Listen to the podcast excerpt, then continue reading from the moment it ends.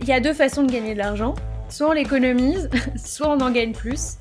Et que en fait, économiser de l'argent est un levier plus rapide et souvent aussi plus puissant à actionner que gagner plus d'argent.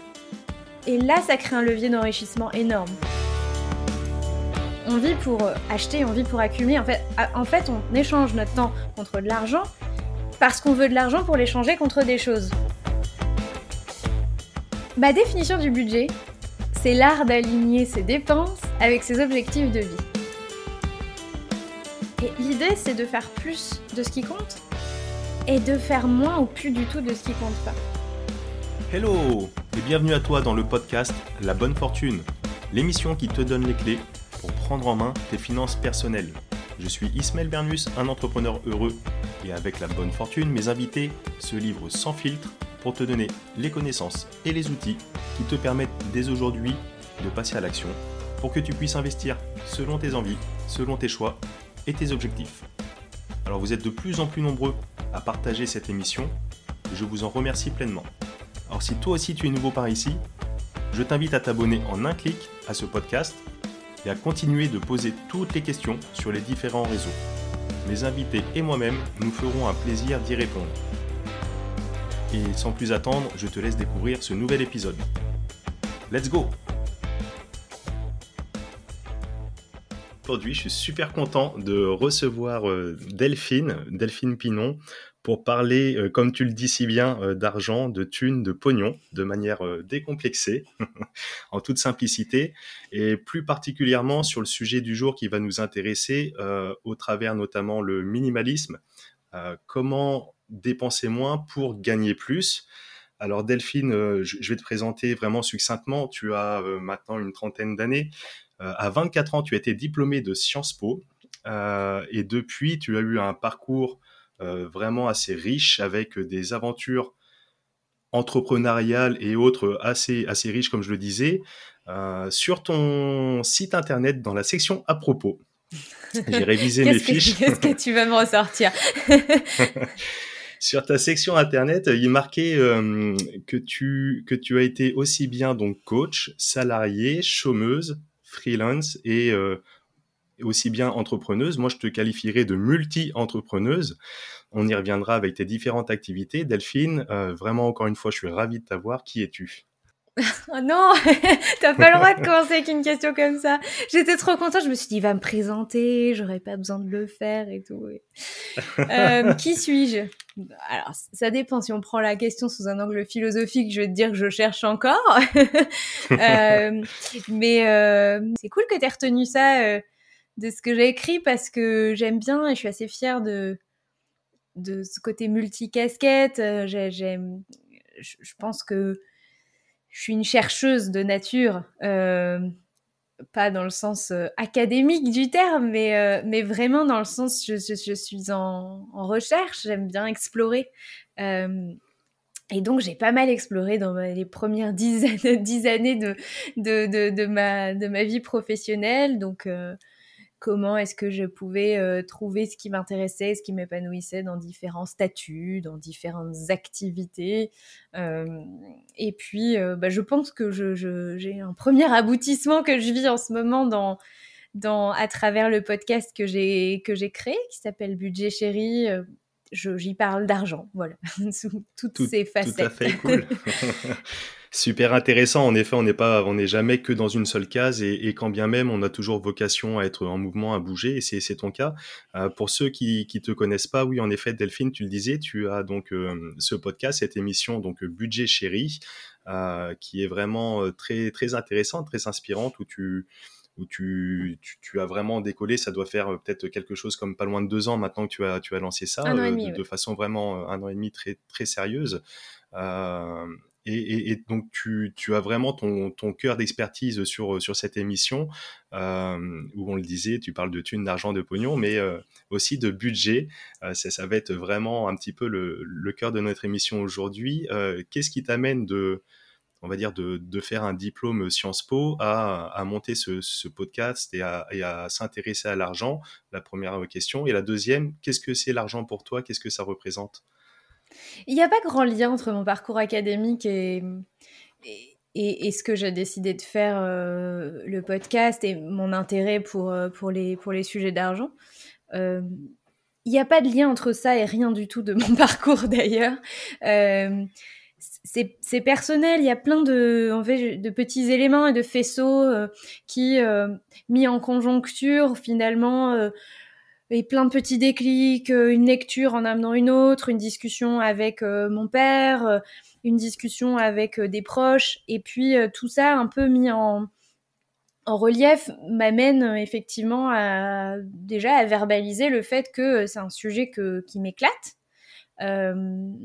et c'est un sujet qui m'éclate. Alors, c'est difficile. La deuxième question, c'était quoi? C'était qu'est-ce que l'argent pour toi, c'est ça? Tout à fait, oui, c'est ça. Euh, justement, en fait, ça s'est mis à... Je me suis mis à kiffer euh, cette thématique quand j'ai compris, justement, et quand, quand, j'ai mis euh, un sens derrière ce qu'était l'argent pour moi. Et, et, en fait, l'argent, c'est un moyen ça n'est qu'un moyen de faire des choses. Mhm. Mais en fait, ça a l'air bête, mais je l'avais pas euh, compris, ou en tout cas intégré, ou en tout, enfin, je l'avais pas du tout intégré dans ma vie jusqu'à jusqu'à présent. Et, euh, et, le jour où j'ai compris que l'argent c'était un formidable moyen de quoi euh, d'accomplir des choses que j'avais envie d'accomplir dans la vie, et que je me suis dit mais attends, donc l'argent, ça sert à ça, mais est-ce que tu es vraiment en train de faire ça avec ton argent? Non, moi j'étais en train d'acheter des choses avec mon argent. J'étais pas du tout en train de faire avec mon argent des choses qui allaient me rapprocher d'un quelconque accomplissement, des projets que j'avais dans le fin fond de ma tête, etc. Et que j'aurais vraiment regretté ne pas avoir fait d'ici la fin de mes jours. Je me dit, attends, donc voilà, donc théoriquement, tu sais que l'argent te sert à faire des choses, mais dans la pratique, mhm en fait, tu fais autre chose de ton argent. et en fait, c'est quand je me suis mis à réaligner et à donner une intention à mon argent qui était en total alignement avec euh, mes ambitions, mhm. que tout a commencé à devenir fun. Et je dirais que c'est la petite graine et c'est la magie euh, et c'est ça qui voilà qui déclenche le reste, qui déclenche mon envie d'en parler déjà à mon entourage, euh, mon entourage qui en partie m'encourage à aller plus loin. Euh, puis je me dis pourquoi pas un podcast et puis après pourquoi pas un programme de formation et pourquoi pas et pourquoi pas et, et voilà où je où je suis aujourd'hui. Super, super inspirant. Euh, merci déjà euh, Delphine pour, euh, pour tout ça, cette belle introduction. tu parlais justement de, de ce programme d'introduction. On pourra revenir peut-être un petit peu même sur, tu parlais de lecture avant, d'une certaine discussion avec ton papa. alors je suis curieux aussi un petit peu de, de tout ça. On aura, on aura l'occasion d'en revenir, mais par rapport à ton programme de, formation, donc tu accompagnes, si je dis pas de bêtises, hein, tu le diras mieux que moi, tu accompagnes des, personnes, tu coaches peut-être pour reprendre un petit peu leurs finances euh, en main, ou en tout cas tu participes un petit peu à l'éveil, euh, euh, l'éducation financière, de, faire prendre conscience certaines choses. Au travers peut-être cette approche du, minimalisme ou en tout cas de la, gestion d'un budget. C'est quoi de gérer un budget aujourd'hui? Qu'est-ce que ça peut nous amener? Ma définition du budget, c'est l'art d'aligner ses dépenses avec ses objectifs de vie. C'est exactement ce que je t'ai dit tout à l'heure. Tu vois, je suis en totale cohérence. euh, faire un budget, c'est certes dans la pratique, euh, il y a peut-être derrière un outil quelconque, un Excel, une application, etc. Mais euh, la philosophie du budget, c'est d'aligner. Donc c'est, je décide que mon argent va servir à ça, parce que c'est comme ça que je projette euh, mes projets, mes ambitions, ma vie. Ça, va loin, hein. c'est pour, ceux qui s'intéressent au développement personnel, etc., c'est trouver son pourquoi, son, son, objectif de vie, etc. Donc le budget, c'est ça. Maintenant, souvent, on veut passer à l'étape d'après, c'est comment on fait un budget, euh, c'est quoi, quel outil, etc. Un budget, c'est pas un Excel, ce sont deux choses différentes. Mais mhm, mhm. d'une certaine manière, avec différents outils, on peut arriver à cet objectif qui est comment est-ce qu'on crée cet alignement euh, entre ce qu'on a, ce qu'on dépense et euh, ce qu'on veut faire dans notre vie future. Et donc, on est vraiment déjà dans une projection sur le futur, c'est hyper intéressant. Moi, je me fous totalement de ce que j'ai fait par le passé. Euh, regarder un peu de temps en temps, ça peut m'aider à voir les choses qui sont à corriger. Mais globalement, je me fous d'avoir dépensé tant d'argent dans tel truc par le passé. Par contre, ce qui m'intéresse, c'est avec les ressources que là j'ai maintenant, qu'est-ce que vraiment je veux faire de mon argent dans l'avenir. Et on a en général, pour la plupart d'entre nous, moins d'argent que ce qu'on aimerait faire avec. c'est là où on rentre dans la difficulté et c'est là où l'exercice budgétaire de faire quelque chose avec un outil euh, approprié nous aide parce que tant que ça reste dans notre tête et qu'on on, concrétise pas cette euh, cette problématique vraiment de en fait tout ce que j'aimerais faire globalement en général on peut pas le faire tout de suite maintenant avec les moyens qu'on a mm-hmm. euh, eh bien de poser les choses d'avoir une vision claire de ce qu'on est réellement en capacité de faire euh, aujourd'hui peut-être combien de temps ça, ça va nous prendre de, euh, de pouvoir arriver à nos objectifs de demain ça ça apporte en tout cas j'ai constaté que ça apporte énormément de sérénité de joie et de sens aux personnes que, que j'ai eu le plaisir d'accompagner, mais aussi aux personnes qui m'écoutent et qui m'écrivent. Et... Top. Top, ouais, en effet, parce que comme tu le dis, l'argent, c'est un, un, moyen et, euh, et, et d'être conscient des, des, objectifs et de ce qu'on peut accomplir au travers, euh, au travers cet outil, au final, euh, c'est vrai que ça peut, peut amener à faire de, de belles choses, mais euh, déjà, déjà, il faut l'établir, il faut avoir une vision de ce qu'on fait vraiment de notre argent et de comment on gère notre budget. Euh, je pense simplement, je sais pas moi, quelqu'un qui aurait euh, euh, envie, soit de, ici sur le, le podcast de la bonne fortune, c'est un petit peu sur des thèmes similaires, mais plus euh, axé sur l'investissement, euh, multi-investissement, mais tu en parles très très bien aussi. Euh, quelqu'un qui aurait envie d'investir soit en bourse, soit sur l'immobilier, on va demander, bah, allez, les banques sont un petit peu plus frileuses pour l'investissement locatif en ce moment, peut-être, il faut voir en fonction de la situation individuelle, mais va demander un apport. si on doit se constituer un apport, ça va demander une, une, épargne, etc. Et donc un effort d'épargne mensuel. Un couple qui gagne, euh, je sais pas, 2000, 3000, 4000 euros euh, par mois, euh, qui, qui, doit épargner, etc. Comment, comment quelle, quelle piste on peut, on peut avoir pour, euh, avant de faire cet investissement, que ce soit en bourse, en crypto, en immobilier, qui va nous potentiellement, s'il est bien fait, euh, rapporter de l'argent. La première façon d'en gagner, c'est peut-être d'en dépenser moins pour l'économiser. Euh, comment on fait Comment on s'y prend aujourd'hui euh, On prend nos trois derniers relevés de compte, on fait attention, on, on renégocie ses contrats. comment Est-ce que tu as des pistes comme ça à nous donner pour rentrer vraiment sur le concret, sur le comment, même en dehors des outils que tu parlais et du tableau Excel? Alors, tu vas dire que je rentre pas encore dans le concret, mais je vais essayer d'y venir petit à petit. La première chose, c'est que euh, effectivement, les gens qui t'écoutent souvent se posent la question de l'investissement. Je veux investir. Je veux euh, placer mon argent, etc. C'est pas un objectif en soi. On a, on a rarement l'objectif d'investir. On investit pour un résultat. Donc je trouve Bien ça sûr. déjà intéressant de faire ce euh, de, de, faire ce travail de pourquoi je veux investir. Ouais, les gens qui me disent ah ouais moi j'ai le projet d'acheter de, de, de, faire du locatif mais pourquoi en fait? Je veux dire, c'est c'est pas une évidence. Tout le monde ne fait pas ça. Et pourquoi tu veux faire du locatif? C'est quoi ton objectif avec ça? Parce que probablement que la manière dont tu vas faire du locatif dépend de ton objectif, parce qu'il y a plein de manières d'investir dans l'immobilier. C'est pas toi qui me diras le contraire, et c'est pas les gens qui qui, qui t'écoutent qui, qui diront le contraire aussi. Exactement. Oui. Il y a ce ce point de départ euh, d'abord. Ensuite. Euh, il faut comprendre qu'il y a deux façons de gagner de l'argent soit on l'économise, soit on en gagne plus. Et, et, que, en fait, économiser de l'argent est un levier plus rapide et souvent aussi plus puissant à actionner que gagner plus d'argent. Je dis pas qu'il faut pas gagner plus d'argent. Je dis qu'il y en a un qui est à faire avant l'autre. Pourquoi Parce que quand on veut gagner plus d'argent, on se rend compte souvent qu'on gagne plus et en fait on dépense plus.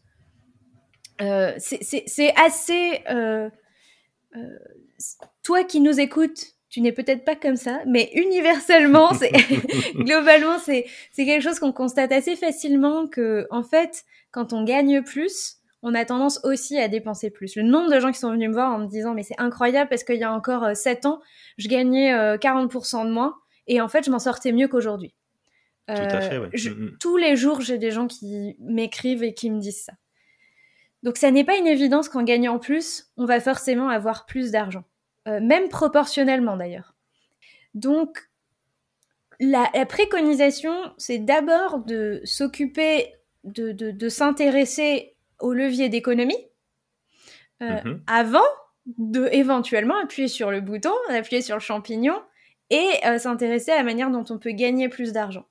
Et là, et là, ça crée un levier d'enrichissement énorme parce qu'on gagne plus d'argent, mais on a tous les réflexes qui font que on a adopté un niveau de vie et tout ce qui va avec, on est ok avec ce qu'on a.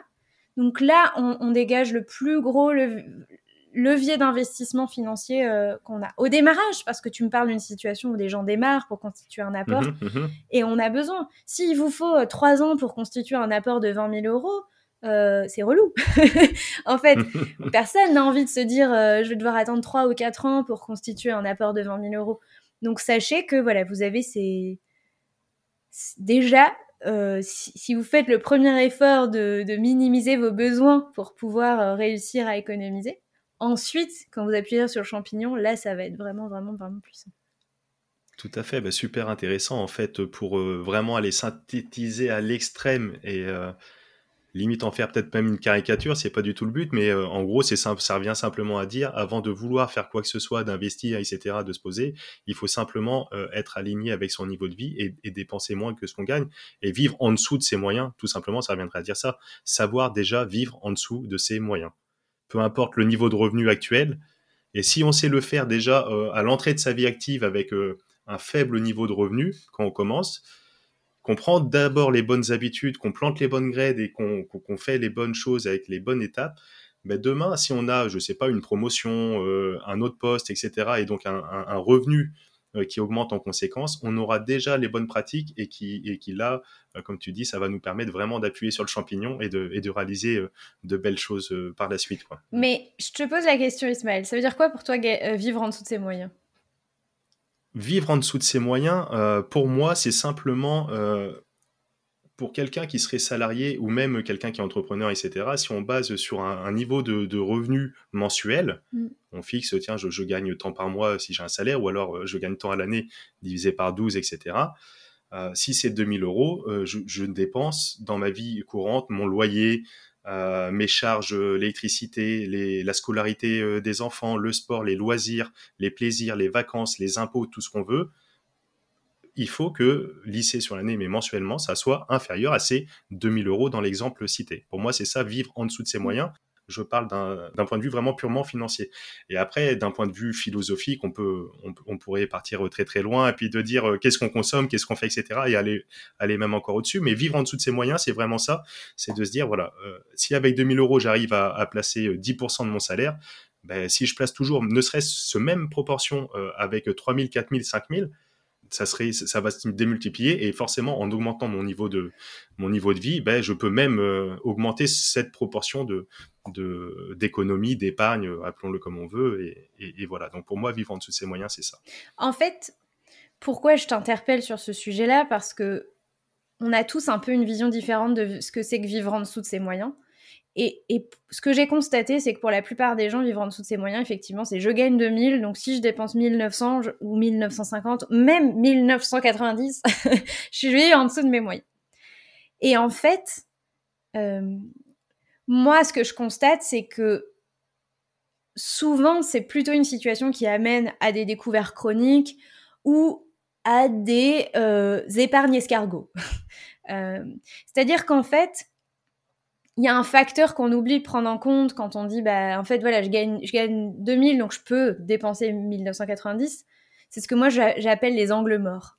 C'est toutes ces dépenses qui sont difficilement mensualisables, qui sont plus exceptionnelles, qui sont même parfois imprévues, ou qui sont tellement lointaines qu'on les anticipe pas du tout du type mhm. euh, j'ai mon gamin qui, qui est encore dans ses couches et en fait euh, on parle de euh, son université dans 17 ans du type ma retraite du type je, je, ne sais pas quel imprévu quel accident de la vie alors il y a des imprévus 90% de nos imprévus sont prévisibles en vrai mais mais voilà et en fait c'est ces choses pour lesquelles on doit provisionner qu'on ne doit pas dépenser tout de suite qu'on doit garder parce qu'en fait, on va les affecter à autre chose, mais plus tard.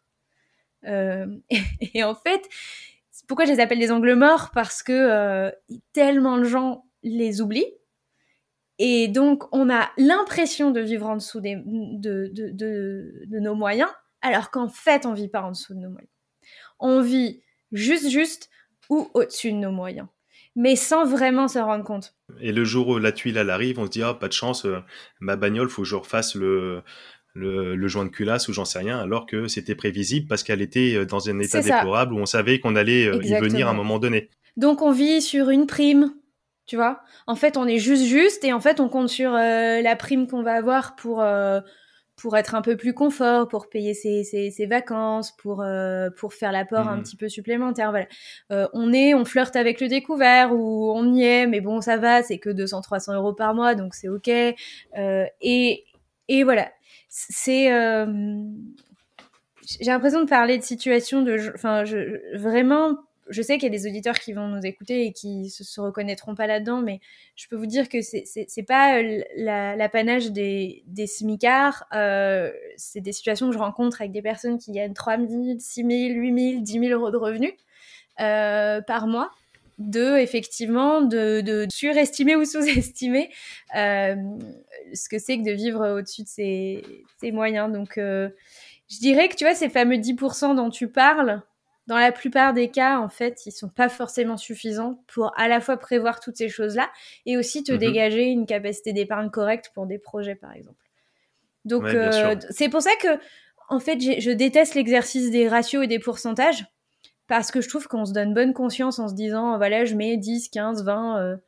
Quand, quand tu commences à arriver à 30, moi, je trouve que ça commence à être intéressant. Mais euh, quand tu es dans une démarche d'investissement, on parle à des investisseurs, on parle à des gens qui veulent investir, qui investissent déjà.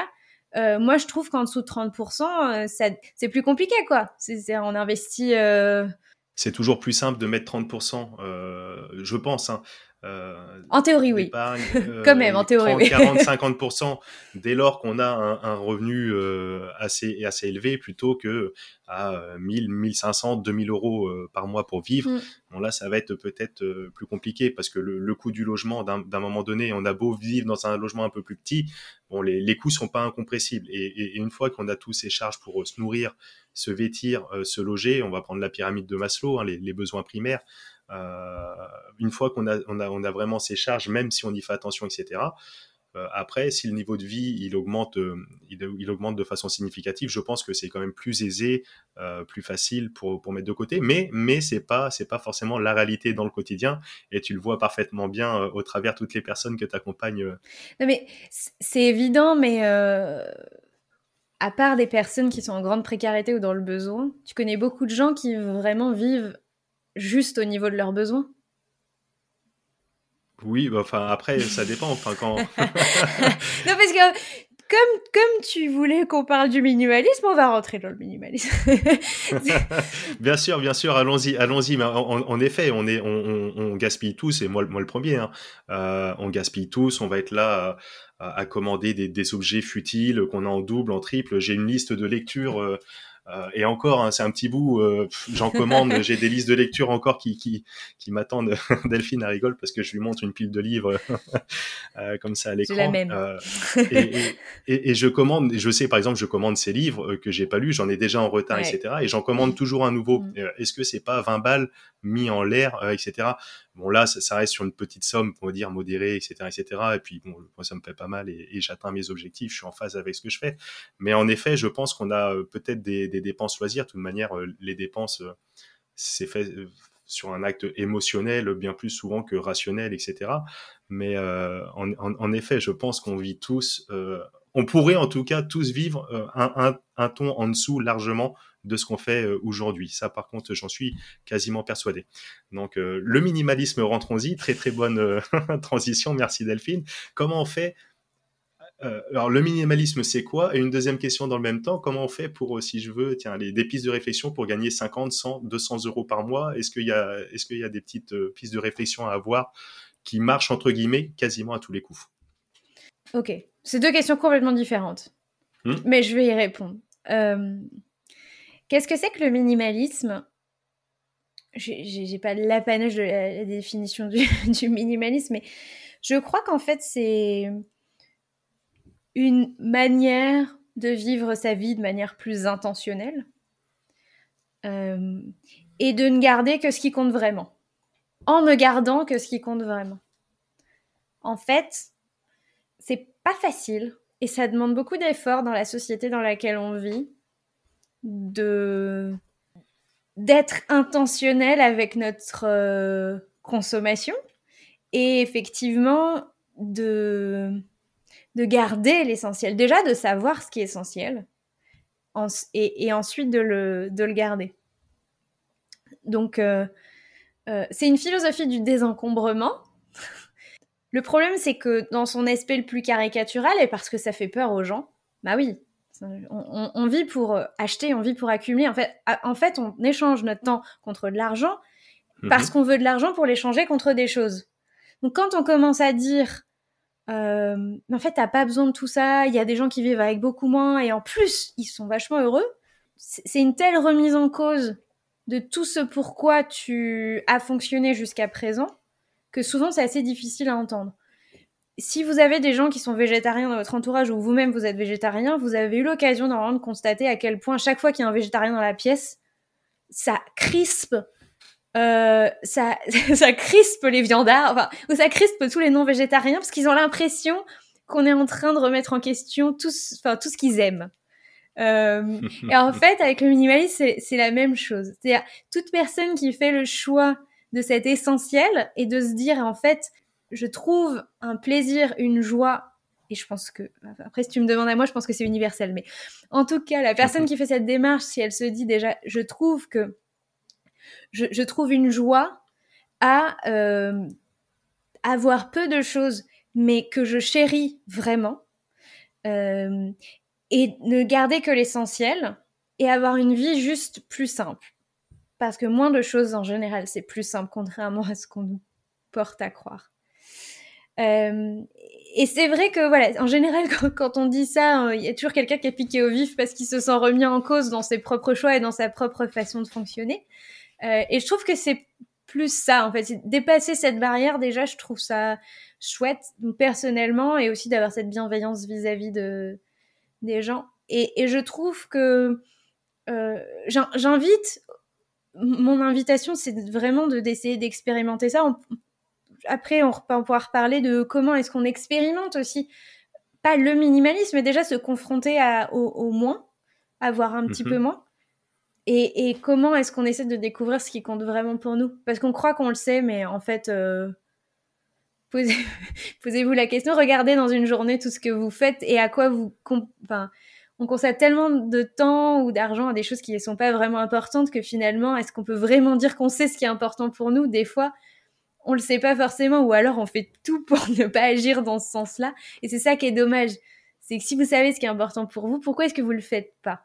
C'est intéressant de se poser cette question intellectuellement. Pourquoi on sait que scroller Instagram c'est naze? Pourquoi on le fait? Tu vois?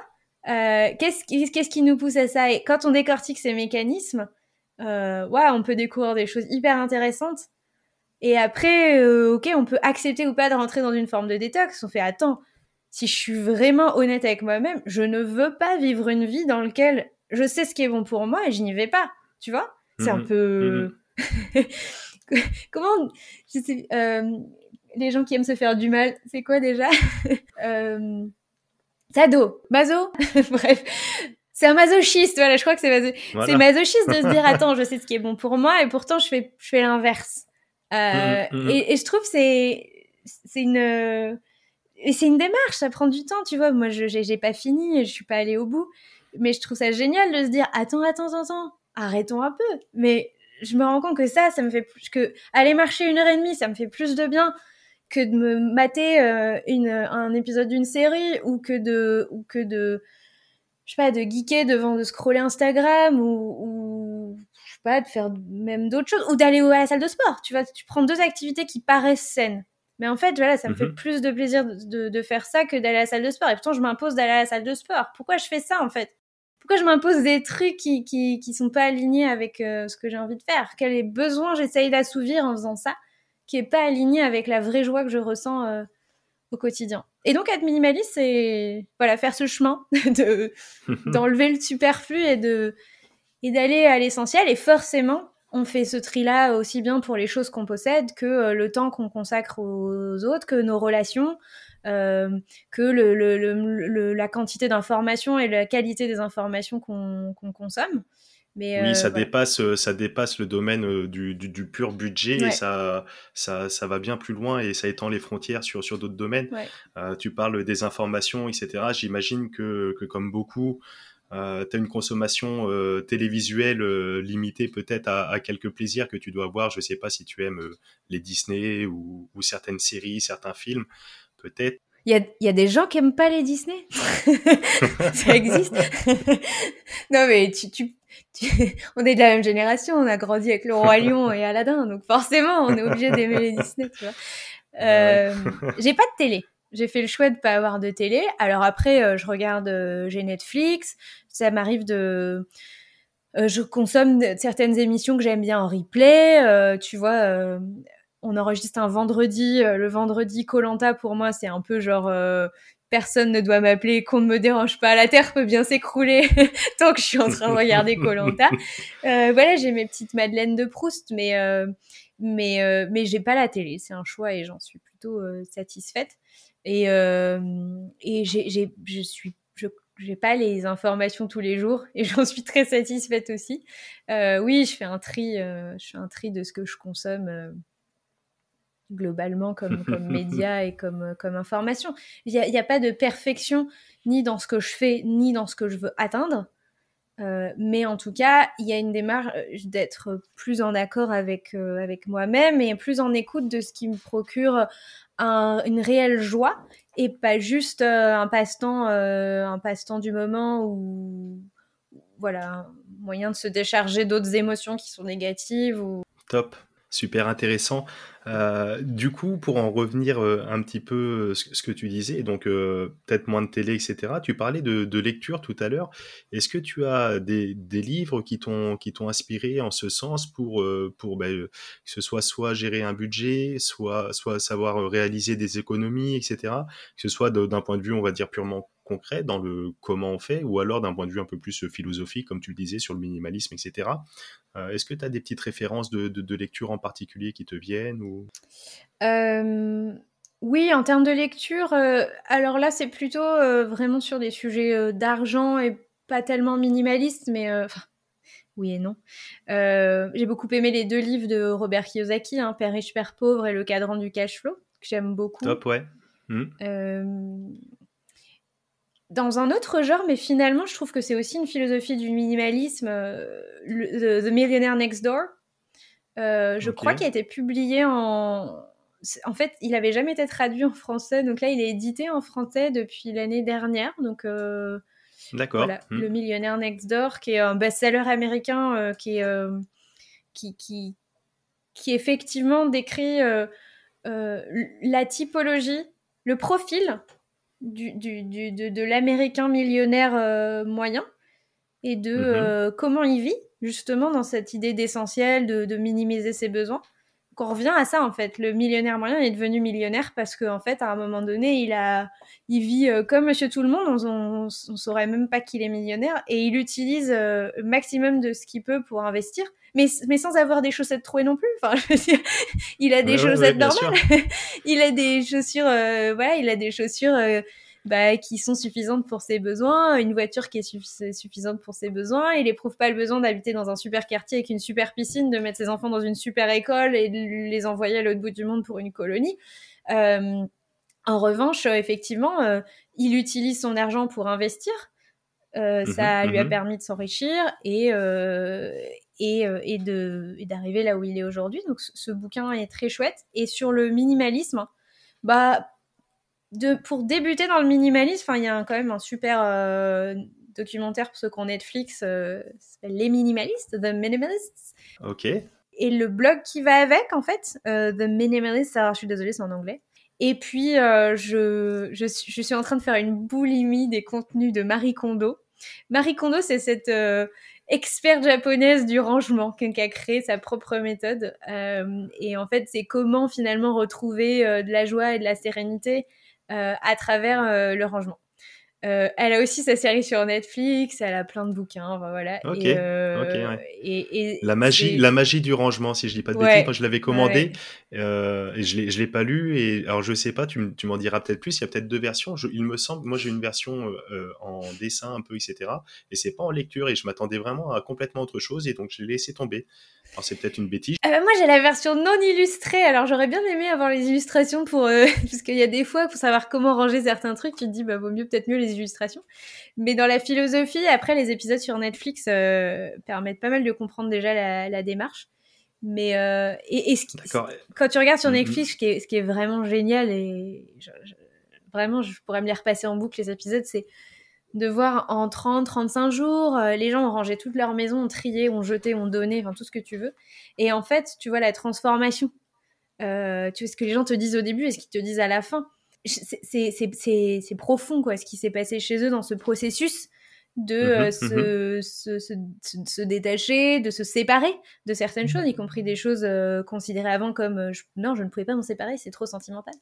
et je trouve ça passionnant ce que peut faire cet exercice de rangement, de tri, de désencombrement, dans ce que ça peut procurer aux gens.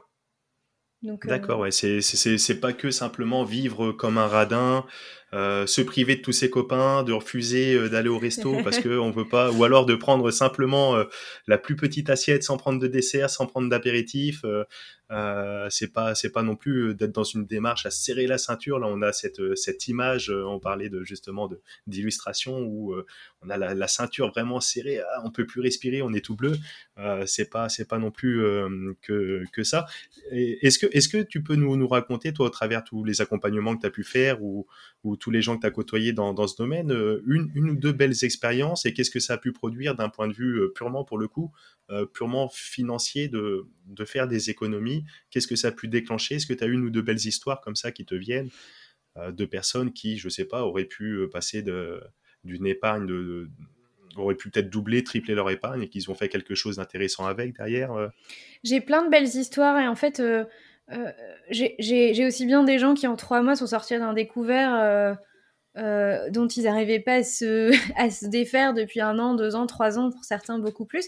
Alors tu vois, c'est marrant, enfin ça fait pas rêver, mais pour en fait, pour la personne qui vit ça, qui avait son découvert, peu importe qu'il soit de 300 euros ou de 1200 euros, je veux dire, réussir en trois mois à résorber de manière définitive, c'est pas juste, euh, c'est un processus, un, un, un découvert qui n'avait pas été résorbé en plusieurs mois ou plusieurs années, c'est extraordinaire. Alors qu'en fait, on, est sur un reset, on est à zéro, tu vois. Il y, a rien, euh, la, personne n'est toujours pas propriétaire d'une villa avec piscine, mais euh, je pense que c'est pas son rêve, mais de toute façon, mais euh, voilà, j'ai une personne que j'ai accompagnée qui est passée en un an bah, d'un découvert récurrent de 400 euros à 10 000 euros d'épargne mmh en mmh un an. Donc c'est vrai que cette personne gagne un peu plus de 2000 euros par mois. Mmh Donc, mmh euh, c'est des résultats assez substantiels. euh, en fait, le, le, plus gros changement, il est en termes de mindset. Ce que tu disais tout à l'heure, c'est, enfin, euh, je vais te donner d'autres exemples. J'ai une personne qui vivait vraiment dans les, qui, qui était euh, souvent très, très anxieuse euh, vis-à-vis -vis du rôle de, de son rôle de maman, de euh, de ce qu'elle avait besoin du coup euh, de, de, faire et donc de dépenser pour euh, l'éducation de ses enfants, que ce soit dans la scolarité, dans les objets de périculture, etc. C'est lié à plein de choses que cette personne a mmh, mmh. vécues en lien avec sa maternité. Et ça s'explique quand tu connais son histoire. mais en fait, elle vit les choses absolument différemment aujourd'hui. Elle s'est libérée de ça. Elle a libéré beaucoup d'argent sur son budget pour faire d'autres choses. Et en fait, elle se dit, ouais, mais voilà, elle retrouve la capacité de faire beaucoup, beaucoup de projets euh, avec cet argent qu'elle a libéré, qui, qui, qui, naissait de juste un besoin de, de, rassurance qui était juste pas bien dirigé en fait. Euh, mmh, mmh, mmh. Et puis en fait, euh, de manière plus dramatique, mais moi je trouve au contraire plutôt libératrice, j'ai aussi plusieurs personnes, dont une qui m'a envoyé un message ce matin pour me dire que elle avait pris la décision de se séparer de son mari et que aïe, aïe, aïe, aïe, on y vient. Elle se sentait extrêmement euh, reconnaissante parce que ben en fait si elle avait pas fait ce travail avec ses finances, elle n'aurait pas eu le courage de le faire et surtout euh, elle a découvert à travers ce processus que euh, bah, ce qu'elle voulait, ce qu'elle projetait sur sa vie et ce qu'elle avait envie de vivre comme expérience euh, pour elle était, était euh, ou était maintenant en tout cas totalement désaligné avec euh, ce que vivait son, son partenaire. Et, et, en fait, elle me dit bah voilà, ça va pas être simple, mais mais je suis heureuse et en fait juste je j'aurais jamais imaginé pouvoir le faire et je suis heureuse de pouvoir le faire ou d'envisager de pouvoir le faire. Donc voilà, on a l'impression que c'est pas toujours heureux, mais c'est tellement des chemins de transformation. Euh. Et c'est pour ça quand tu dis, euh, nous on a l'impression, enfin on peut avoir l'impression qu'être minimaliste c'est se serrer la ceinture, mais ça c'est quand tu es dans un état d'esprit et que tu regardes les minimalistes. Tu crois que c'est une privation, tu crois que c'est des moines, tu crois que c'est des hippies, tu crois que c'est des marginaux en fait. Mais il faut comprendre que tu peux pas comprendre le minimalisme si tu te dis pas attends, je enfin, si tu fais pas ce, ce, ce, journey comme les Américains, ce voyage euh, mhm, qui mhm. t'emmène vers une découverte d'un autre mindset et d'une autre façon de penser. Euh, mhm, et c'est là où tu découvres. Enfin, encore une fois, j'ai pas utilisé le mot hasard, le minimalisme, mais juste décider d'être intentionnel. Et finalement, déjà, pose-toi la question est-ce que tu es intentionnel euh, avec ta vie? Est-ce que ce que tu fais de ton argent, de ton temps, être aligné avec ce que tu veux faire de ta vie. Et si la réponse honnête à ça est non, ou pas totalement, ou peut mieux faire, euh, c'est que tu as des choses à découvrir sur toi-même et des choses à réaligner. Est-ce que tu vas finir minimaliste? C'est pas la question. Mais en tout cas, il y, a un réalignement à faire qui, peut être extrêmement salutaire, qui peut être extrêmement... Euh, faire bouger beaucoup de lignes, euh, un peu perturbant aussi. Euh, mais qui, enfin voilà, j'imagine pas qu'on puisse se satisfaire euh, de se dire euh, je veux ça et en fait tout ce que je fais va dans une direction qui est complètement opposée quoi. Ouais, bien sûr. Mais bon, c'est personnel. Il y a peut-être des gens qui vont se dire, moi, ça me, me dérange pas du tout d'être en totale incohérence avec ma vie. oui, certainement, mais euh, certainement c'est fait de, comme tu le disais, de façon inconsciente. Et donc, une fois qu'on prend euh, conscience des choses, c'est intéressant de se poser et, de définir les, les bons objectifs. Euh, du coup, euh, ma deuxième question de, tout à l'heure. Euh, est-ce que tu avais quelques petites pistes euh, de réflexion Comment faire euh, quelques petites économies au quotidien pour pouvoir justement actionner après que ce soit pour utiliser pour soit, soit se prémunir des, imprévus de l'avenir ou alors pour pouvoir avoir une force de frappe pour l'investissement qui sont encore une fois immobilier, bourse, crypto-monnaie ou autre. Mais déjà donc de de dépenser moins pour gagner plus, pour économiser plus quel, quel levier quotidiennement on peut actionner qui, qui, fonctionne plus ou moins à tous les coups? Spontanément, par exemple, je pense à revoir des contrats d'assurance, revoir des contrats d'internet, peut-être supprimer certains abonnements mensuels. On parlait de Netflix, etc. Peut-être revoir des, choses comme ça spontanément. Je pense à ça. Est-ce que c'est une bonne méthode, une bonne approche, ou qui peut l'être, ou, ou, il y a peut-être d'autres choses à voir, Delphine? Évidemment que c'est une bonne méthode. Euh, évidemment que euh, renégocier ses contrats et faire quelques économies, bah, tout est dit, tu vois, ça, permet de faire des économies. Euh, maintenant, d'une, je crois qu'on a besoin de personne pour nous dire ça. si on le fait pas, c'est plus une question de flemme, parce qu'on a, on a la flemme de changer son RIB, on a la flemme de, enfin voilà, on, le sait, hein, on a la flemme de mettre le nez dans les papiers, etc. On sait qu'on a une assurance vie de merde, mais on prend pas le temps d'aller regarder ailleurs, d'aller s'informer, etc. Ou qu'on n'a pas le meilleur contrat d'électricité et qu'on prend pas, le temps de s'informer. Euh, le problème, c'est de, croire que, en fait, dépense. Enfin, y a une différence entre faire des économies et, dépenser moins. Faire des économies, c'est juste grappiller des euros sur. Mais on achète la même chose. Donc, c'est acheter des choses moins chères, en gros. Faire des, des, promos, etc. Dépenser moins, c'est arrêter. Euh, c'est faire des choix. C'est je garde Netflix, mais j'enlève Bing Sport.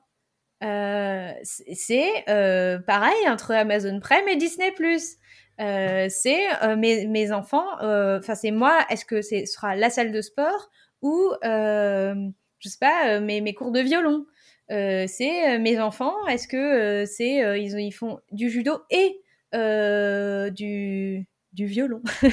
Je manque de. Ouais, de faire les économies, c'est une première étape. C'est, ça peut être très intéressant. Mais et, personne n'a besoin souvent de. On a la flemme. Ouais, on- en fait, on n'a pas besoin que quelqu'un nous dise, enfin, tu vois, faire des économies. On sait qu'on peut faire des économies là-dessus, si tu veux. Euh, après, euh, sur des budgets, par exemple, comme les budgets alimentaires, il y a beaucoup d'astuces, mais il y a aussi énormément de choses qui ont été faites et dites là-dessus sur Internet. Euh, de, euh, je vais faire mes courses avec une liste, euh, je fais du, je fais des menus à l'avance, je fais du batch cooking, je vais au supermarché avec des enveloppes en cash plutôt qu'avec ma carte de crédit. Je vais qu'une fois par semaine au supermarché et non pas trois ou quatre dès que j'ai un truc qui me manque dans le frigo. Je vide mes placards avant d'envisager de d'acheter autre chose. J'ai pas de pâtes, bah c'est pas grave, j'ai du riz, bah je fais du riz. Euh, tu vois, enfin. Il y a des tas et des tas de, de, de choses à faire euh, Ouais, sur des, des tas de, de budgets, mais je pense que à la fin, on en revient toujours à cette euh, même question, c'est-à-dire euh, finalement qu'est-ce qui est, ben, c'est qu'est-ce qui est important pour moi et, et de continuer à faire ce, enfin et de et de faire ce tri. On en revient toujours au même, se, entre guillemets, se connaître soi-même, se poser. Et euh, c'est super intéressant.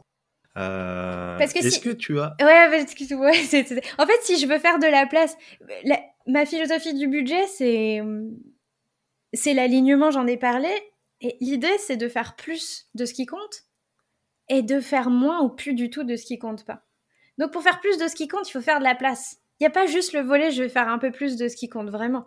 Il faut faire de la place. Donc, il faut enlever. Euh, il faut faire la place dans son temps, faire la place dans sa maison, faire la place dans tout. Et donc, euh, voilà, il faut, il faut forcément faire, euh, faire du, du tri quelque part. C'est vrai qu'on a tendance à empiler, empiler, empiler, empiler, empiler. Et je vois, enfin, d'un point de vue, moi, per- purement personnel, euh, souvent d'ailleurs, je me fais un peu tirer les oreilles. euh, ah, Ismaël, tu conserves tout, euh, etc. J'ai un peu une approche. ah non, non, on jette pas ou on s'en débarrasse pas au cas où que. Et, et je suis tout le temps comme ça, j'empile, j'empile, j'empile. Alors là, je suis content, j'ai une nouvelle maison avec un grand sous-sol, etc. Donc, hop, on peut stocker un peu et machin. Ouais. Et, et, et ça me sert pas. Alors ça va, je suis encore relativement jeune, on, on y voit encore bien clair dans mon garage, mais on, quand on prend l'exemple de, de personnes un peu plus anciennes, etc., en termes d'objets en tout cas, et euh, quand il arrive justement le moment, par exemple, d'une succession, etc., et c'est une plaie à, à tout faire un tri parce qu'il y a, il y a un amas souvent de, de bazar euh, qui n'est pas réutilisé, qui est dans la poussière, etc., etc., etc. Et donc, euh, comme tu le dis si bien, euh, je pense que c'est intéressant de se positionner, de se dire, si on veut faire quelque chose de plus, de différent ou autre chose, c'est bien d'enlever à la place et pas de rajouter.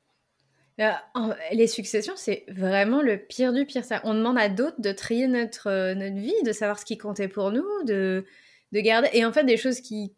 Enfin, il y a des choses qui comptaient, mais il y a des choses qui comptaient pas. Et ceux qui font le tri ont absolument aucune idée en fait de ce qui comptait pour nous et de peut-être ce qu'ils auraient envie de garder euh, dans, dans cette optique-là. Mais et, et, et ce que tu décris, et beaucoup de gens le vivent, c'est- c'est-à-dire, bah, en fait, tu, tu, tu mets de plus en plus de choses dans un espace, donc après ton garage il sera plus assez grand, donc tu voudras euh, plus d'espace, et quand tu as plus d'espace, bah, il faut aussi plus de choses pour meubler l'espace, et puis, et puis après finalement, en fait, c'est une course sans fin jusqu'à ce que en fait, tes enfants partent de la maison, mais tu gardes ta maison de 190 mètres carrés euh, avec un garage et tout, alors vous êtes deux, qui a besoin de quatre chambres quand on est deux, qui a besoin de... Enfin voilà, c'est il y a beaucoup de choses qui sont absurdes, mais surtout, on sait tous qu'il y a des, on a des tas de tiroirs quelque part, de cartons, que ce soit dans le garage, dans la maison, où il y a des choses, on ne sait même pas ce qu'il y a. Et, et quand on tombe dessus, on a l'impression que ça devient du coup essentiel, alors que, enfin, on, on savait même pas que c'était là en fait. Donc, Mhm, euh, mhm. mais c'est c'est pas, euh, c'est pas une évidence de trier. Euh, c'est pour Mhm. ça qu'il y a des gens qui en ont fait euh, un métier. c'est il y a des gens qui gagnent des millions, des millions, des millions de, de, de, de, de dollars ou d'euros pour nous apprendre à ranger. Euh, et parce que c'est pas évident. C'est pas évident. On a tous, ça nous confronte à nous-mêmes. C'est ça qui est génial dans cet exercice, c'est qu'on est confronté à nous-mêmes. Tu sais, tu dis, je me dis toujours au cas où. Mais au, cas où quoi J'ai peur de quoi en fait? Tu vois? C'est intéressant de se confronter à, ça et tu dis est-ce que vraiment je veux garder cet objet parce que j'ai peur de si machin et tout? Tu vois? Est-ce que vraiment j'ai envie de garder euh, les, vêtements de taille 2 ans de, mes enfants alors que je suis sûre de enfin je peut-être peut-être qu'on en fera un troisième, mais t'en veux un troisième? Vous êtes en train de discuter d'en faire un troisième ou pas? Tu vois? Il y, a, il y a tout ça. Du coup, peut-être qu'en fait, c'est des choses qui sont pas si utiles que ça euh, à garder parce que parce que c'est de l'encombrement. bon, faites attention. Moi, je vous recommande d'aller quand même euh, faire un, coaching avec Delphine. Vous allez gérer un budget, vous allez faire des économies. Par contre, par contre, il y a la contrepartie. Vous risquez de vous séparer de votre conjoint et de, et de jeter les enfants euh, à côté. Non, dit comme ça, c'est horrible. dit comme ça, c'est horrible. Ah ouais, c'est difficile. Ouais, ouais, ouais. Plus, plus sérieusement, est-ce que tu as euh, des applications coup de cœur ou que tu apprécies, que tu utilises ou que tu recommandes, que ce soit pour euh, soit tenir un budget dans ta vie quotidienne là-dessus Est-ce que tu as des applications vraiment bah, intéressantes En fait, c'est la seule que je trouve valable. euh, ça s'appelle euh, You Need a Budget, YNAB. Donc, euh, on dit INAB ou YNAB avec en version américaine. en fait, c'est la seule, c'est la seule application aujourd'hui, puisque j'ai le but d'en développer une. Euh, mais, euh, mais effectivement, c'est la seule application qui permet de gérer un budget avec la, une vraie méthode de budget. En l'occurrence, c'est la méthode des enveloppes. L'inconvénient de cette euh, l'inconvénient de cette application, c'est que c'est une application nord-américaine, donc qui fonctionne au Canada et aux États-Unis. Donc on ne peut pas connecter ses comptes, donc on peut on, on est effectivement obligé de rentrer ses transactions à la main. Il n'y a pas euh, d'API qui connecte. Non, il n'y a pas d'API qui connecte aux banques euh, européennes. Euh, et certains vont trouver que c'est aussi un très gros problème, mais c'est une application qui est payante. Guess what? Et oui, parce que en fait, parce que on a un problème en France avec le fait de payer pour des applis, mais pour tout. Hein. C'est pas, pas juste les applications pour le budget. Et, et en fait, quand on prend la mesure et la portée de ce que ça nous apporte dans sa vie, de bien gérer ses finances, moi, je, pourrais payer deux ou trois fois ce que je paye, en fait. Donc, c'est 80, euh, je crois c'est 80, 85 dollars par an. D'accord. Donc, 6, 7, 8 euros par mois, quelque chose comme ça, euh, parce que bon, forcément, quand tu l'achètes à l'année, c'est moins cher. Enfin, bon. Euh, et en fait, je me dis, mais par rapport à la valeur que ce que ça de ce que ça m'apporte, c'est ça, mhm. ça, aussi qu'il faut mesurer. C'est le temps que ça me fait gagner, la valeur que ça m'apporte, la sérénité que ça m'apporte, euh, vaut largement. Euh, s'il m'entendait, qu'il savait qu'il pourrait me faire payer trois fois le prix. Heureusement, je pense qu'il ne m'écoute pas, donc. Euh, mais, mais oui, oui. On leur, on leur enverra le lien de, de, de l'épisode par, par mail. ouais, c'est une appli que vous pouvez tester parce que du coup, si c'est payant, effectivement, y a, on peut le tester sur un peu plus d'un mois, 34 jours, ce qui permet de faire un cycle complet de, de budget mensuel. D'accord. Et, mhm. Donc euh, YNAB, euh, je te laisse pour la prononciation en anglais, c'était parfait. je ne je, tenterai pas. Inab. Euh, du coup, parce que c'est pareil en termes d'application, il y a, y, y a, les banques qui s'y mettent. Alors je sais plus, il y a du banking, il y a du Nestor, euh, Lixo ou Linkso. Euh, il y a même des applications où, où, on peut payer, enfin quand on fait un paiement par carte, ça arrondit à l'euro supérieur pour mettre de côté, etc., etc. Ça, tout ça, tu n'utilises pas, non? Il y, a des tas et des tas d'applications, on va dire financières, euh, que moi je, je, je, me refuse à, dire que c'est des applications de budget. Ça ne sert pas à faire des budgets. Euh, les applications d'arrondi, c'est autre chose. C'est euh, la micro épargne. Et mmh euh, je mmh pense que c'est très utile à plein de gens, mais c'est mmh pas un budget. Ouais, d'accord, très donc Je dis pas que c'est pas utile, je dis juste que c'est pas un budget. Banking, etc. Ou ce que font aussi les applis de nos banques. Hein, il y a beaucoup, de plus en plus de, banques qui permettent de classifier euh, nos dépenses. Pour moi, c'est de, de, la catégorisation de dépenses. Top. Euh, et euh, dans cet esprit de catégorisation, on peut aussi parfois mettre des limites, c'est-à-dire j'aimerais ne pas dépasser tant, mais c'est un souhait. La banque éventuellement nous envoie des SMS. Ah ah, tu t'apprêtes à dépasser? Mais ça n'est pas un outil de pilotage sur l'avenir. C'est-à-dire que je...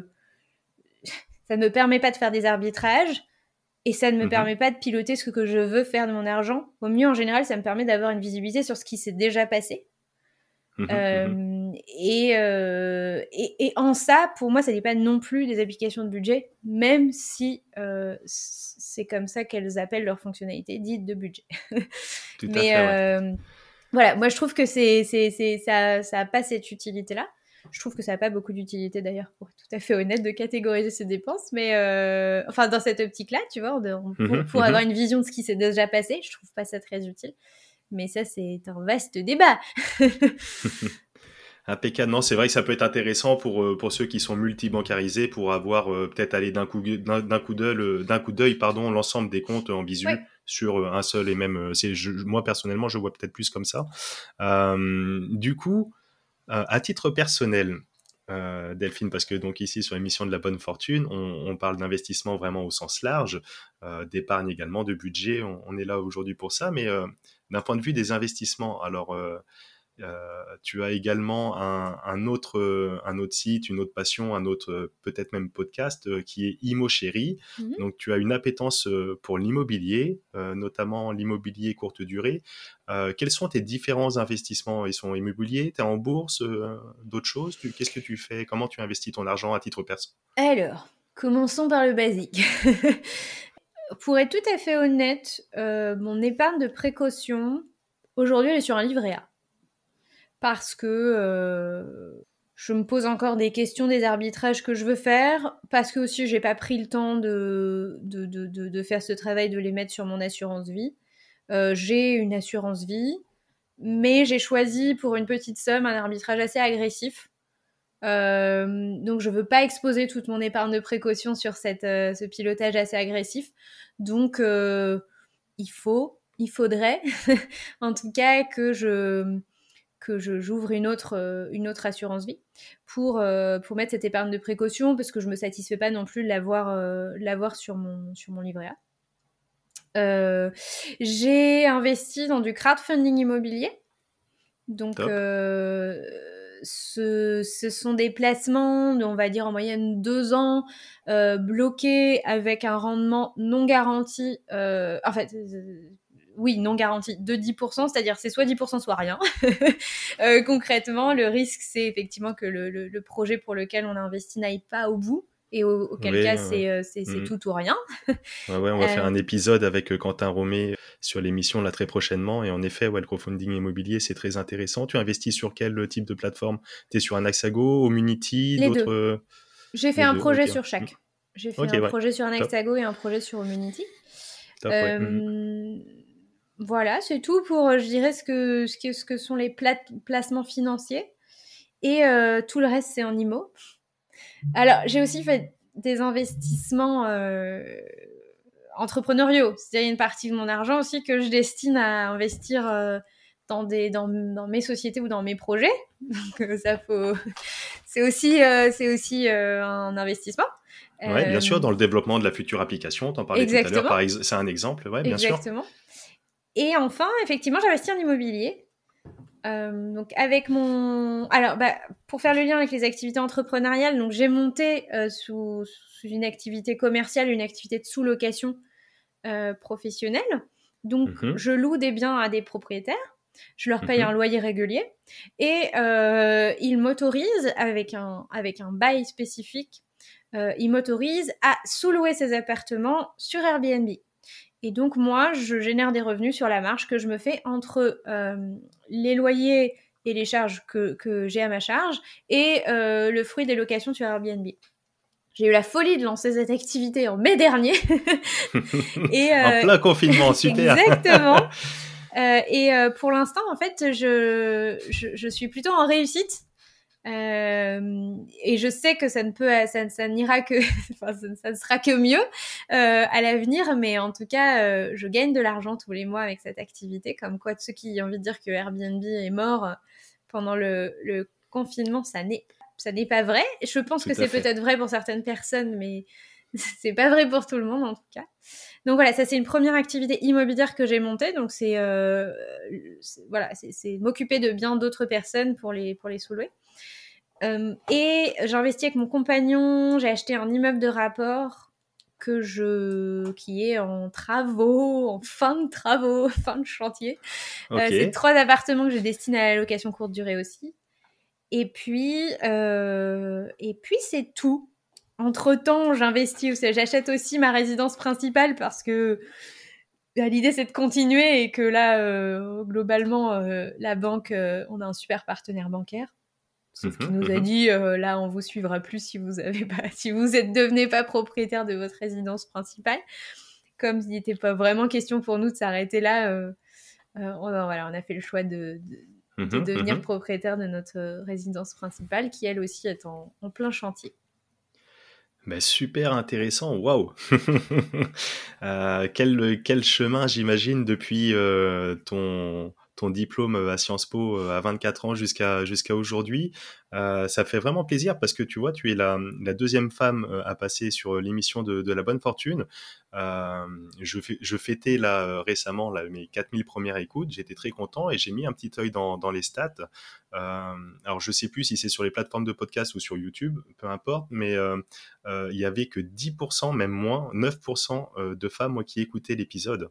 Euh, d'après les, renseignements, etc. Alors c'est peut-être un peu biaisé les stats, mais euh, c'est vrai qu'on on, note quand même une faible proportion euh, des femmes à, peut-être prendre leurs finances en main ou investir, etc.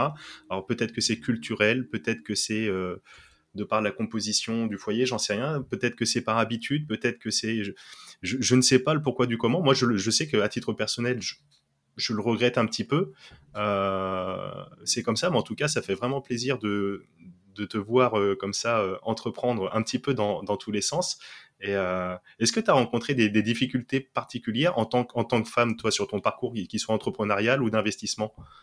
C'est une bonne question. Et c'est vrai que quand j'entends ces témoignages-là et que je m'interroge sur la discrimination envers les femmes, sur la, plus grande difficulté à, avoir des salaires équitables, à accéder à certains postes, euh, et que je refais l'histoire de mon parcours, et j'ai vraiment l'impression que pour moi, être une femme a toujours eu l'effet inverse. J'ai toujours eu l'impression d'avoir été avantagée et favorisée d'être une femme. La première entreprise que j'ai montée, c'était dans le funéraire. J'avais l'impression qu'être une femme, c'était un avantage. Ce mhm. podcast que j'ai créé sur l'argent, j'ai l'impression qu'être une femme, c'est un énorme atout pour moi. C'est vrai que ça connecte plus avec les femmes, mais c'est juste qu'en fait, euh, il y a très très très peu de femmes qui parlent d'argent, d'investissement de manière euh, publique et qui en font un, vrai sujet comme ça. Donc moi, je le vois comme un atout et j'ai jamais, en tout cas, je l'ai pas vu quoi. mais j'ai pas eu l'impression que dans mon parcours, avoir été une femme à mettre des bâtons dans les roues, j'ai souvent eu l'impression qu'au contraire, ça m'avait permis de me distinguer. Après, évidemment, j'ai, enfin voilà, quand je suis allée voir les banques pour notre euh, immeuble de rapport, euh, oui, j'ai vraiment eu l'impression que j'y suis allée toute seule. J'ai pas la comparaison de si Monsieur avait été à côté de moi, mais où j'ai vraiment eu l'impression qu'on me prenait pas au sérieux. Entre mon physique de d'étudiante et, et voilà le fait que je sois un petit bout de femme, bah j'ai eu l'impression que ça ça jouait euh, je peux pas te dire si euh, j'aurais eu, euh, voilà, si un homme à côté de moi, la le banquier ou la banquière se serait adressé exclusivement à lui ou. Ouais, ouais, ouais, mais ça s'arrête, ça s'arrête vraiment là, quoi. Jamais eu de, jamais eu d'expérience vraiment malheureuse là-dessus et, tant mieux d'ailleurs, tant mieux. Et puis, en effet, c'est vrai comme tu le dis, ça, ça t'avantage sûrement parce que vous êtes, enfin, vraiment, j'ai l'impression vraiment peu nombreuses à prendre le, ces sujets-là de, de l'argent de l'épargne, de l'investissement à bras le à bras le corps. Alors il y en a, hein, et puis euh, on l'a vu au travers euh, l'épisode avec Lisiane. Au contraire, celles qui le font, j'ai l'impression qu'à l'inverse, elles le font avec euh, d'autant plus d'énergie, de, de, de, volonté et, et, aboutissent à, de vraiment de très très belles choses. Et, c'est cool, c'est cool, c'est cool. Mais j'ai pas l'impression qu'on me demande plus de prouver ma légitimité ou ma crédibilité parce que je suis une femme et je me sens pas non plus cette. Tu vois, Imo Chéri, c'est une newsletter que j'ai créée je délivre du contenu et j'ai d'hyper bons retours. Les gens me disent que j'apporte énormément de valeur. J'ai pas l'impression de, devoir en faire, de devoir en faire plus pour montrer que euh, une femme aussi peut euh, maîtriser euh, l'investissement et, et, ces choses-là en fait. Donc mmh, mmh, mmh. je suis en accord avec moi-même et il y a certaines personnes à qui ça va plaire, certaines personnes à qui ça va pas plaire, certaines personnes qui vont avoir ce filtre tiens, c'est une femme, j'en attends plus, puis certaines personnes qui vont s'en foutre euh, totalement. Mais c'est vrai que ça, c'est dans tous les domaines.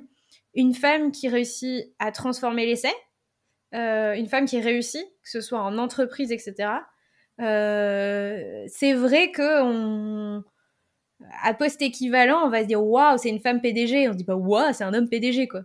Il y a ce truc de dire, elle a probablement ce qu'elle a dû traversé pour en être là Mhm. est probablement beaucoup plus difficile et montre encore plus ses qualités euh, que si ça avait été un homme. Donc on a, on, on a quand même cette, euh, ce filtre, tu vois, qui, qui nous porte à dire waouh, pour en être là en tant que femme. Euh, tu vois parce que quand même dans notre imaginaire commun effectivement il faut ça plus le fait que une femme même tu, tu, tu, parlais de est-ce que c'est un cliché ou pas tout à l'heure mais enfin oui on, on, on, les, les, les, femmes ont encore majoritairement la responsabilité euh, du foyer, euh, des enfants, euh, même quand elles sont au cadre, même quand elles sont, etc. Enfin, mmh, mmh. je, je, et, et, encore une fois, je suis désolée pour ceux que ça fait grincer des dents, et c'est pas universel, et il y a plein de contre-exemples qui montrent ça, mais le fait est que même sur des postes de, de, de, de, importants en entreprise ou même sur des femmes entrepreneurs, elles se retrouvent quand même avec des charges une, une, une, charge domestique, on va dire, qui est, euh, qui est, qui est quand même pas négligeable. Mmh, Euh, mmh, en plus de, de, leur travail. Donc c'est vrai que y arriver, sachant tout ça, euh, voilà, je trouve que les femmes sont encore plus saluées en général et, et on se dit waouh. Top. Est-ce que tu as, on parlait de tes investissements avec ton beau parcours notamment en immobilier, est-ce que tu as des, des investissements où tu ne souhaites pas aller euh, jamais de la vie? Peut-être tu n'as pas parlé de la bourse, des crypto-monnaies ou d'autres choses, euh, peut-être bah, de l'art, des, des, des, investissements alternatifs. Est-ce qu'il y a des choses où tu ne souhaites absolument pas aller? De fait, avec une assurance vie, je suis en bourse, maintenant je suis en gestion pilotée. En fait, ça m'intéresse pas plus que ça la bourse. Et aujourd'hui, j'ai pas envie de m'y intéresser plus que ça. Mon compagnon s'est mis au crypto. euh, j'ai pas le temps, la disponibilité et l'envie de m'intéresser à ça aujourd'hui, mais euh, c'est quelque chose qui pourrait m'intéresser et donc ça m'arrange qu'il le fasse. Comme ça, euh, voilà. Et en fait, c'est très bien parce qu'on est souvent très très complémentaires. donc voilà. Mais j'ai tellement envie d'explorer d'explorer plein de choses. Je suis très très très tournée vers l'entrepreneuriat et il y a tellement de choses que j'ai envie d'explorer avant de avant de ouais la, la bourse c'est pas tellement c'est pas tellement un sujet qui me qui me passionne clairement. Il faut faire les choses qui nous passionnent aussi. Hein. Et puis, tu es bien, es bien occupé déjà au travers de tout ce que tu fais, tout ce que tu développes. Euh, ça, sera, ça, sera, ça sera quoi ton prochain investissement euh, du coup? Donc là, tu as, ton immeuble qui se termine, euh, ta résidence principale, ton prochain investissement, tu as déjà une vision après? Je pense que dans le courant du deuxième semestre de cette année, je souhaite investir donc dans cette application. Voilà. Top. Euh, donc ça, c'est le côté entrepreneurial. Et, euh, et l'idée, c'est de faire un nouveau projet immobilier.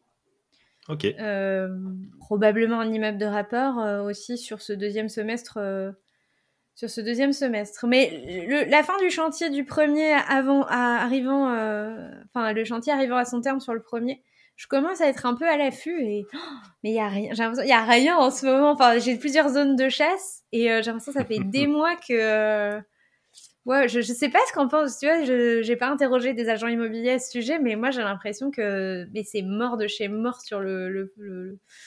Ouais, il se passe tu pas restes sur chose, le quoi. secteur du, du nord, là, sur la côte euh, Ouais, ouais, tu, où Je- tu peux investir à distance? T'as jamais investi à Poitiers? Non, euh, après j'ai, j'ai, je fais de la sous-location au Havre, Parce que c'est euh, de de là où, où vient mon, mon compagnon.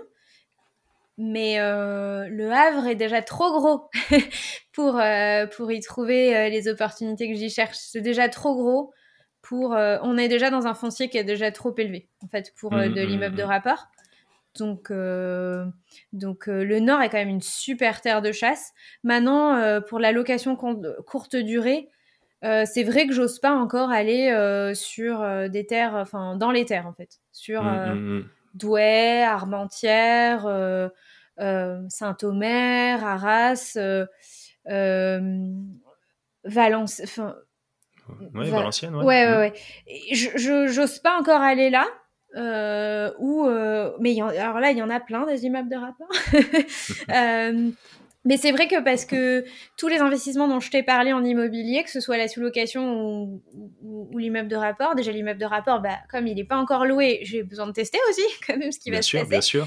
Euh, et, et surtout, comme j'ai tout fait en temps de Covid, j'ai quand même ce truc de se dire c'est quand même mieux de parier sur des biens qui ont un, un emplacement qu'on recherche. C'est-à-dire que les- Bien sûr. mes biens, ils sont en bord de mer, ils sont dans des villes de bord de mer ou frontalière, etc. Et donc, je sais que les gens, voilà, tu cherches le soleil, un peu la mer, t'es plus susceptible d'aller à Calais, malgré la mauvaise presse de cette ville qui est très jolie. Euh, t'es, quand même, es quand même plus susceptible d'aller à Calais que à Armentières. Et euh, ce serait la longue durée, je te dirais autre chose. Mais du coup, il y a quand même une notion de, d'emplacement et d'attractivité du bien qui fait que je, ça m'embête d'aller chasser partout. tu m'étonnes, super intéressant. On aura peut-être l'occasion de, de, te faire revenir sur le, sur le podcast pour faire une émission justement sur la courte durée. J'en fais également un petit peu mm. là du côté de Poitiers. Et, euh, et tu parlais d'Armentières, attention parce que j'y ai vécu pendant euh, quelques années. Je crois que c'est pour ça que j'ai dit. ça assez revenu là. Je me, je me suis dit pourquoi Armentières Et pas. Ok, maintenant je sais, tu m'en avais parlé. je pense qu'il y a un marché vraiment pour la courte durée. On pourra en parler un petit peu après si tu veux, mais, euh, mais ouais, je pense qu'il y a quand même des choses intéressantes malgré les, les, possibles a priori qu'on peut avoir à l'image d'une ville comme Calais que tu citais. Mais, bon, mais j'en ai encore des a priori en fait. Tu vois, c'est ça qui est génial, c'est que ça, sera, ouais, voilà. Malgré tout ce que, euh, malgré tous les formateurs que je suis et tout ce que je vois de, de, de gens qui réussissent, moi aussi j'ai encore mes propres, euh, tu vois, mes, mes, mes propres croyances, limitantes, ouais, sur certaines zones. Et je pense que c'est aussi vraiment parce que j'ai le filtre de ce qui se passe en ce moment avec le corona et et voilà, du coup, j'ai un, peu plus de frilosité à aller sur des zones où je suis moins sûre que ça peut l'emporter. Euh. Je sais que voilà, les bords de mer, ça, ça se consomme. tous mes biens, enfin, du Havre à Dunkerque, tous mes biens sont en bord de mer, mais à moins d'un kilomètre de la mer. Et je pense, je suis convaincue que c'est ce qui drive aujourd'hui euh, ma rentabilité euh, depuis un an que je fais ça. C'est c'est les emplacements, c'est la proximité. Mm-hmm. Et que les gens, ils ont envie de s'évader et ils choisissent ça plutôt que Bien sûr, le, bon produit, répondre à la, au bon appel et aux, besoins, aux besoins des, clients et des voyageurs. Il me semble euh, que tu as un, petit mantra ou une petite euh, citation que tu te répètes euh, régulièrement. Alors, tu en as certainement plusieurs. Est-ce que tu pourrais nous, en faire part? Je, ne sais pas si je me la répète régulièrement, mais c'est tellement vrai. En fait, elle, elle, résonne en moi cette une, pensée de John Lennon. On croit pas, hein, mais il a des trucs pas bêtes, ce mec. euh, franchement, je suis obligée de la faire en anglais parce que dès que j'essaye de la traduire ou même quand tu cherches une traduction sur Google, tout de suite c'est naze. tu sais, ça, ça résonne pas du tout. Je la faire avec mon plus bel accent. Life is what happens while you're busy making other plans. Top. Euh, moi, je vais vous la faire en traduction en français. Voilà, j'attendais et tout. Je, suis, je te laisse la faire. Vas-y. la vie est ce qui se passe pendant que vous êtes occupé à faire d'autres projets. T'as vu, ça sonne vachement moins bien. en effet, mais euh, pour, pour, ma part, ça sera plus simple. Euh. non, mais en gros, ce que ça dit, c'est qu'il y a ce que tu prévois, il y a ce que tu projettes, il y a toutes tes planifications, etc. Et à côté, il y a, y a la vie et euh, elle rigole bien de tout ce que tu as prévu, elle n'en a rien à foutre. et en fait, quand tu te remets les choses en perspective, tu te rends compte que il faut aller avec le flot de la vie et pas toujours contre le flot de la vie. Tu prévois, mais accepte que c'est pas toujours toi qui. En fait, c'est jamais toi qui gagne et, que c'est OK. Exactement, super intéressant. On décide pas de tout, on peut avoir un objectif, un but, une vision, un cap, on, y tend, mais il y aura toujours. Euh, il y aura toujours des, changements, des routes euh, sinueuses à emprunter, etc. Et ouais, c'est top, super, euh, super inspirant. Où c'est qu'on peut te retrouver, Delphine, euh, sur sur quel lien? LinkedIn plus euh, as ton podcast, donc on le rappelle, hein, donc Budget Chéri. as ta newsletter également sur l'immobilier, donc Imo Chéri. Euh, as ton LinkedIn. Tu as, tu as, tu as quoi d'autre comme, comme lien à partager? Le mieux pour me contacter, c'est pas LinkedIn en vrai. Le mieux pour me retrouver, c'est Instagram. C'est là où je suis la plus active. On peut m'écrire. Et euh, c'est voilà, c'est le mieux. Et si euh, on veut m'écrire en direct, euh, contact budget-chéri.com, tout simplement. Super, super, super intéressant. Bon, en tout cas, cool. ça fait une bonne heure qu'on est ensemble. C'est super intéressant, super inspirant. franchement, mille merci. Merci à, à, tous les auditeurs, tous ceux qui écoutent aussi jusqu'au bout les émissions à chaque fois. Euh, on peut les inviter. Je peux te laisser, je peux te laisser euh, euh, les inviter à mettre un petit commentaire, etc. Toi, tu as l'habitude. on sait jamais comment faire. je le fais à chaque épisode. Mais oui, en fait, c'est hyper important. Déjà, si vous êtes arrivé jusque-là, c'est qu'il y a quelque chose qui vous a intéressé. Donc, pourquoi garder, arrêter de garder ça pour vous, quoi? Genre, partagez, partagez sur vos réseaux, partagez à vos amis. arrêtez, soyons pas égoïstes. Déjà, c'est pas parce que ça va rien vous enlever que quelqu'un d'autre puisse avoir accès à cette conversation, donc partagez-la. et puis, et puis donner. Parce que Ismaël, il fait ça gratuitement sur son temps libre parce que ça le fait kiffer et, euh, et voilà et c'est pas parce que il prend du plaisir là-dedans que que euh, voilà que il, on fait pas ça aussi pour euh, pour la gratitude pour tout, tout ce que ça peut apporter à les gens, aux gens. Alors dites-lui dites-lui publiquement ça va l'aider à, pouvoir convaincre encore plein d'autres invités de, de venir. Dites-lui publiquement sur Apple Podcast en laissant une super note et un super commentaire. Voilà. On voit que tu as l'habitude beaucoup plus que moi. Donc pour tous ceux qui sont arrivés jusque là déjà mille merci encore une fois. Désolé pour le doublon qui va arriver après avec le générique. Euh, vous pourrez couper. Et, euh, Ne coupez pas, mais non. Vous pourrez couper, mais en, attendant, les deux minutes que vous allez prenez deux minutes pour aller sur Apple Podcast et, euh, aller... embrasser ces cinq étoiles. Je vous remercie pour tous ceux qui l'ont déjà fait. on va finir sur la, citation de, Delphine qui, qui, reprend magnifiquement John Lennon la vie et ce qui se passe pendant que vous êtes occupé à faire d'autres projets. Alors foncez sur tous vos projets. On vous embrasse. Merci Delphine. Ciao, ciao. Ciao. Nous voilà arrivés à la fin de cette émission et je te remercie pleinement pour ton écoute attentive. Alors si tu as apprécié, n'hésite pas à le dire en commentaire et si tu as appris quelque chose dans cet épisode, je t'invite également à laisser la note maximum sur les différentes plateformes et notamment Apple Podcast tu le sais, c'est ce qui nous aide pour le référencement de cette émission. Aussi, si tu penses que celle-ci va intéresser deux ou trois amis ou proches autour de toi, n'hésite pas à leur partager également. Et si tu veux aller plus loin encore, tu peux nous retrouver sur l'ensemble des réseaux et notamment Instagram. Et comme on le sait, la distance entre les rêves et la réalité s'appelle l'action. Je te dis à très très vite pour un nouvel épisode de la bonne fortune. Ciao